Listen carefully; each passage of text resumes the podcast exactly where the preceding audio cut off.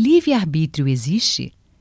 A consciência fundamental se desenvolve para realizar seu potencial e torna-se fonte de tudo que parece existir.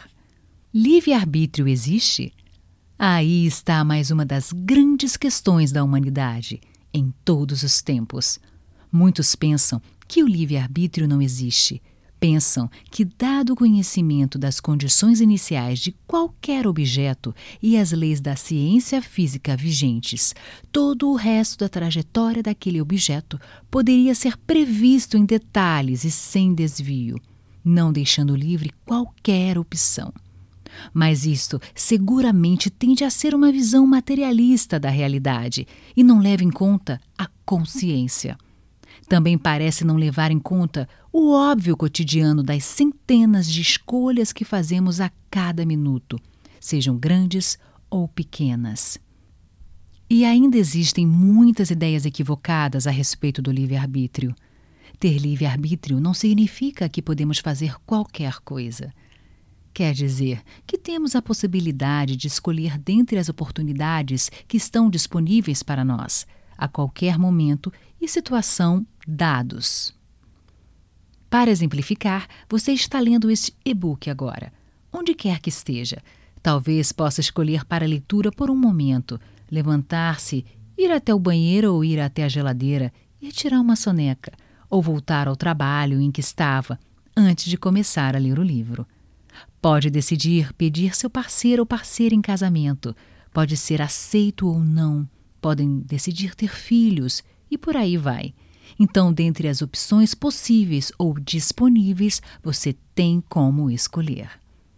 Ter livre-arbítrio não significa que podemos fazer qualquer coisa, apenas que podemos escolher entre as opções disponíveis. Porém, há quem pense no livre-arbítrio como a liberdade para fazer o que quer, que lhe dê na telha. Bem, não é esse o caso. E só precisamos um exemplo em contrário para invalidar isso. Você poderia ir à Lua agora? Ao Sol? A Alfa Centauro? Como eu disse, basta um exemplo contrário, mas pode ser qualquer outro exemplo, bem mais mundano. E apenas para adicionar mais um tempero, não se esqueça que as possibilidades de escolha que temos são apenas aquelas que vemos ou percebemos. Se tivermos muitas crenças, elas vão funcionar como filtros colocados na frente de nossos olhos, não permitindo que vejamos ou aceitemos opções que para outra pessoa talvez fossem óbvias. Ainda dentro desta realidade física material 3D que vivemos, estamos sujeitos aos conjuntos de regras da programação as rotinas ou subrotinas que ajudam a construir o ambiente e dizem o que podemos ou não fazer, dentro das leis da ciência. Gravidade, limite para a velocidade da luz e etc.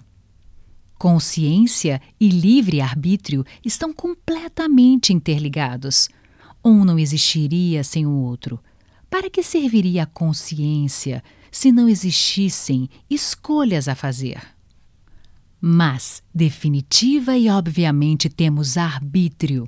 Segundo Tom Campbell descreve em My Big Toe, livre-arbítrio e consciência estão tão amarrados um ao outro que não existiriam um sem o outro.